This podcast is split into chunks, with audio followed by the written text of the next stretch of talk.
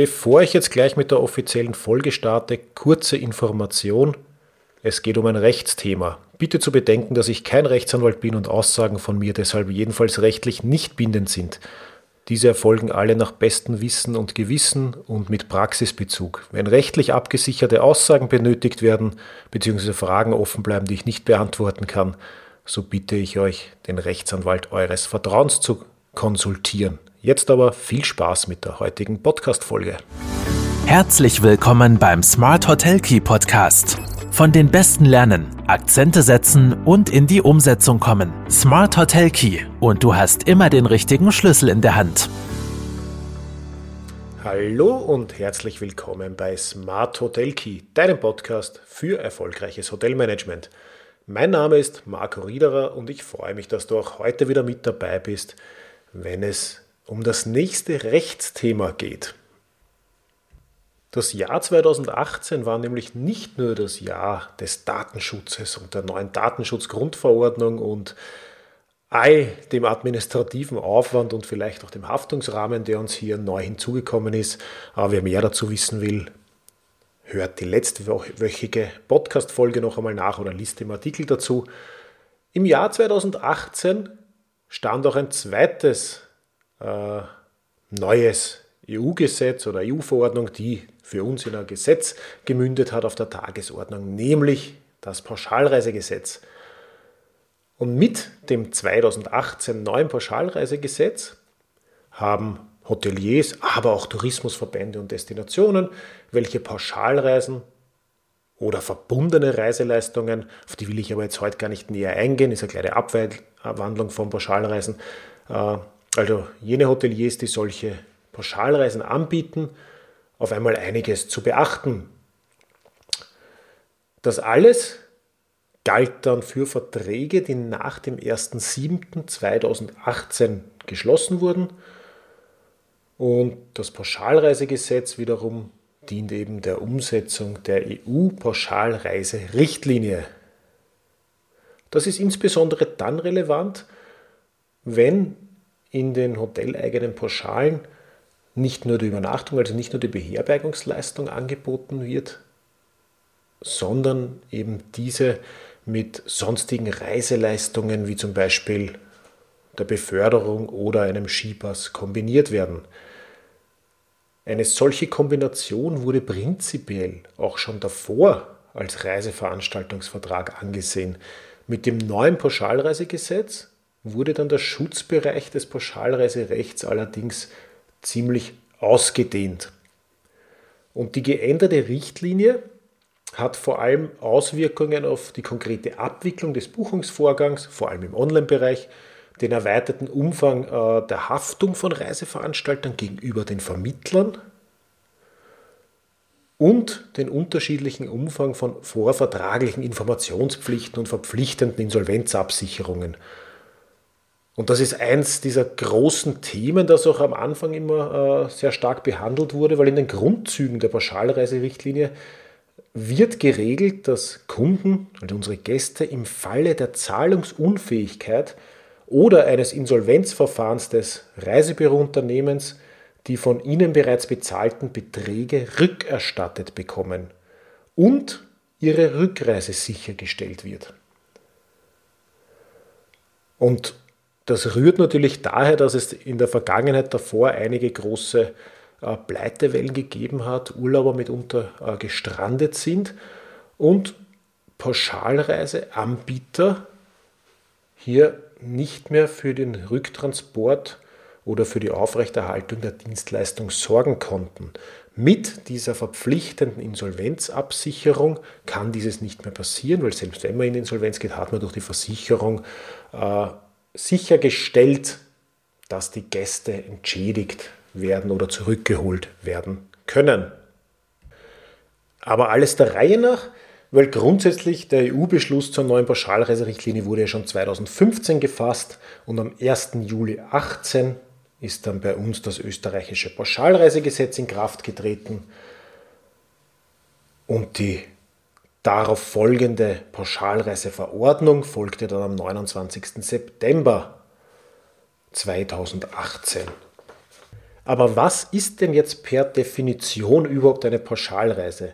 Also eine Pauschalreise liegt dann vor, wenn mindestens zwei verschiedene Arten von Reiseleistungen für den Zweck derselben Reise kombiniert werden. Übrigens, keine Pauschalreise liegt vor, wenn zwei gleiche Reiseleistungen kombiniert werden, also zwei Reiseleistungen aus der gleichen Art, aus der gleichen Kategorie von Reiseleistungen. Also es müssen zwei verschiedene Arten von Reiseleistungen für den Zweck derselben Reise kombiniert werden. Und dafür ist es natürlich jetzt einmal wichtig und interessant zu wissen, welche Arten von Reiseleistungen gibt es überhaupt, die in Kombination zu einer Pauschalreise führen können. Und das sind zunächst einmal äh, die Kategorie der Personenbeförderungen, zum Beispiel Busfahrten, Zugfahrten, Schifffahrten, Flugreisen, also alles, wo Personen von Ort A nach Ort B befördert werden, die Kategorie der Personenbeförderung.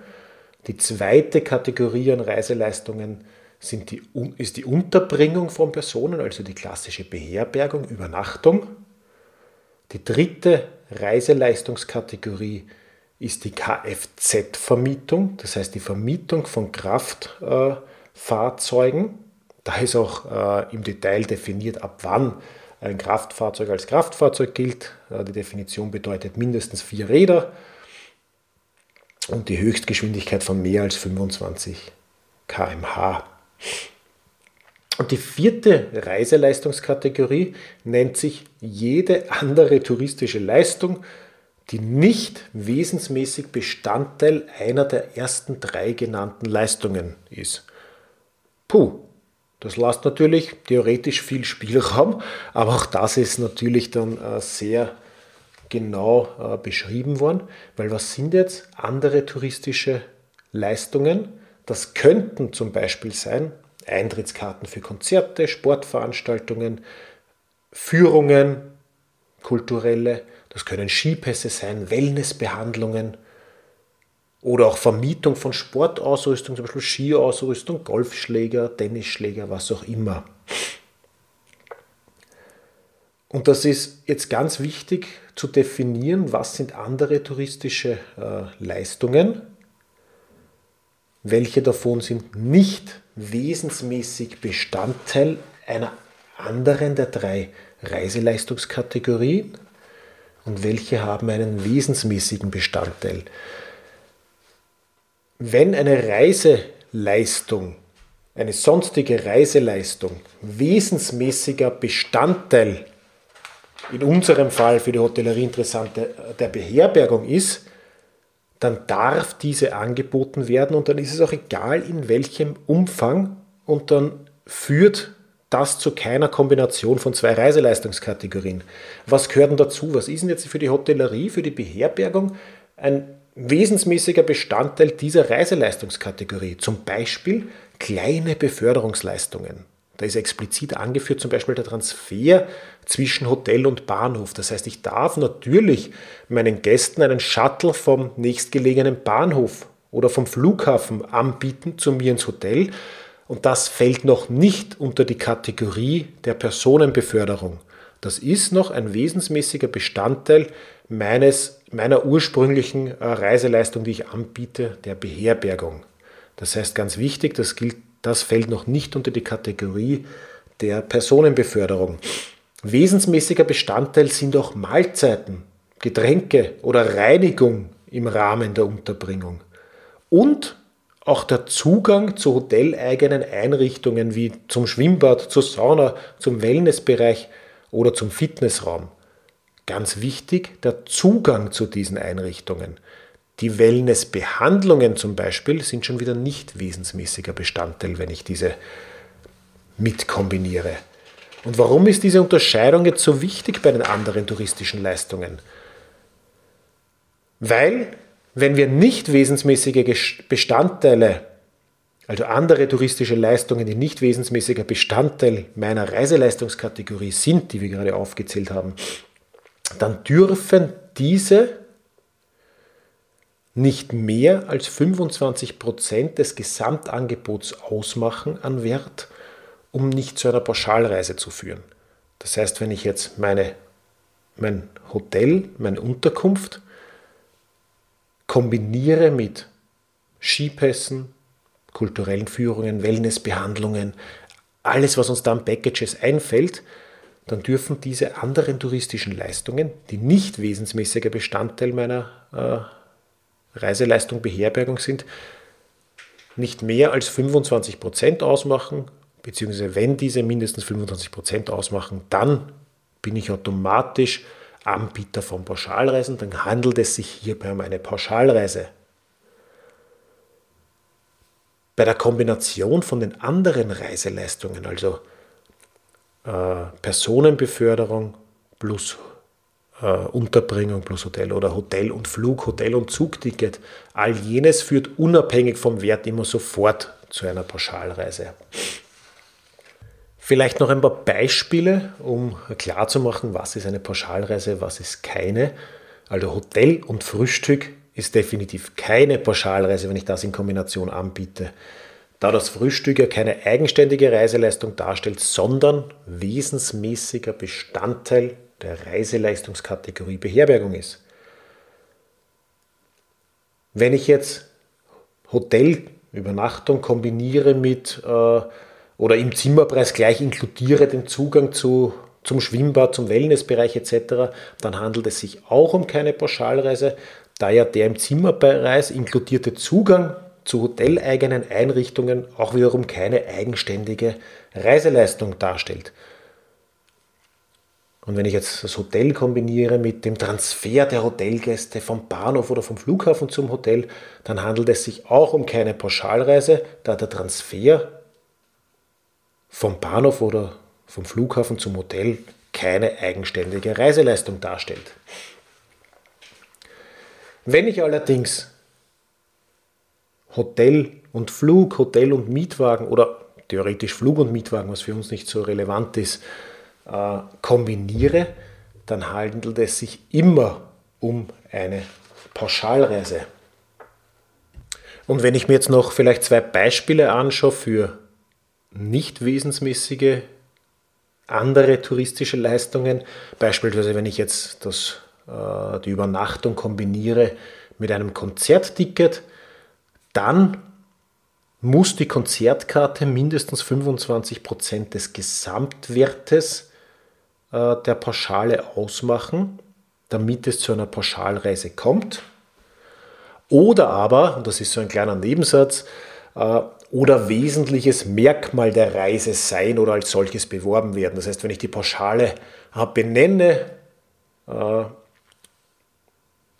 Opernbesuch in Wien, keine Ahnung, La Traviata, nächtig, La Traviata Wochenend Package, dann ist ja das schon im Namen drinnen, dann ist es ein wesentliches Merkmal der Reise und dann ist es auch egal, ob die 25% vorliegen.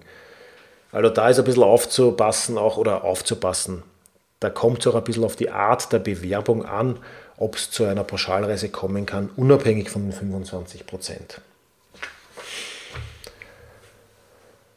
Ja, das heißt ja nicht, dass wir Pauschalreisen nicht mehr anbieten sollen, nicht mehr anbieten dürfen oder, oder, äh, oder das schauen, dass wir umgehen sollen und zu keinen Pauschalreisen äh, äh, zu kommen.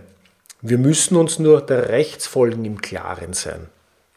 Also wenn ich als Hotelier eine Pauschalreise anbiete, dann werde ich dadurch sozusagen zum Reiseveranstalter im Sinne des Pauschalreisegesetzes. Und zivilrechtlich bedeutet das dann für den Hotelier insbesondere, dass ich beispielsweise für, für, Mangel, für die mangelfreie Ausführung der einzelnen Reiseleistungen hafte auch wenn diese von einem Drittanbieter, zum Beispiel von einer Skischule, erbracht werden. Und ich habe als Reiseveranstalter umfangreiche vorvertragliche Aufklärungs- und nachvertragliche Bestätigungspflichten, die mich treffen und denen ich nachkommen soll. Also es gibt so Standardinformationsblätter, auf die ich verweisen muss. Ich muss den Gast über seine Rechte aktiv aufklären. Also ich habe einfach einige Formalakte zu erfüllen, wenn ich Pauschalreiseanbieter bin. Und Ähm, mir muss dann auch klar sein, ein Pauschalreisevertrag kann von einem Gast auf einen anderen übertragen werden. Also das, das muss mir einfach bewusst sein und vor allem auch, äh, dass ich dem Insolvenz, äh, der Insolvenzabsicherung nachkomme. Also auch äh, Insolvenzabsicherung trifft mich als, als Pauschalreiseanbieter, als Reiseveranstalter. Diese Dinge müssen mir einfach bewusst sein. Also bitte nicht fürchten vor dem Anbieten von Pauschalreisen oder, ich habe es eingangs schon kurz erwähnt, verbundenen Reiseleistungen. Da gibt es ein bisschen Abgrenzungen, ob das Ganze in einem Vertrag mit einem Preis äh, angeboten wird oder nicht. Ich werde euch dann wieder einiges an Dokumenten verlinken im zugehörigen Artikel, für die das näher interessiert. Aber ich muss mir einfach bewusst sein, welche Auswirkungen äh, Pauschalreisen haben können, was die für mich in der Haftung bedeuten. Es gibt auch sowas wie eine Beistandspflicht für Gäste, die eine Pauschalreise äh, gebucht haben, etc. Also über diese Bereiche muss ich mir einfach im Klaren sein und dann brauche ich auch keine Sorge vor Pauschalreisen haben oder denken, ich darf keine Pauschalen mehr anbieten. So ist es nicht. Es gibt einfach einige Dinge, die ich dann formal administrativ zu beachten habe. Und dann steht einer hoffentlich guten äh, Saison auch schon fast nichts mehr im Wege. Grundvoraussetzung dafür ist jetzt nicht das Anbieten von Pauschalen, sondern das Wiederein, äh, Wiedereintreten von Reisetätigkeiten, Öffnung der Grenzen etc. Wissen wir alles, auf das hoffen wir.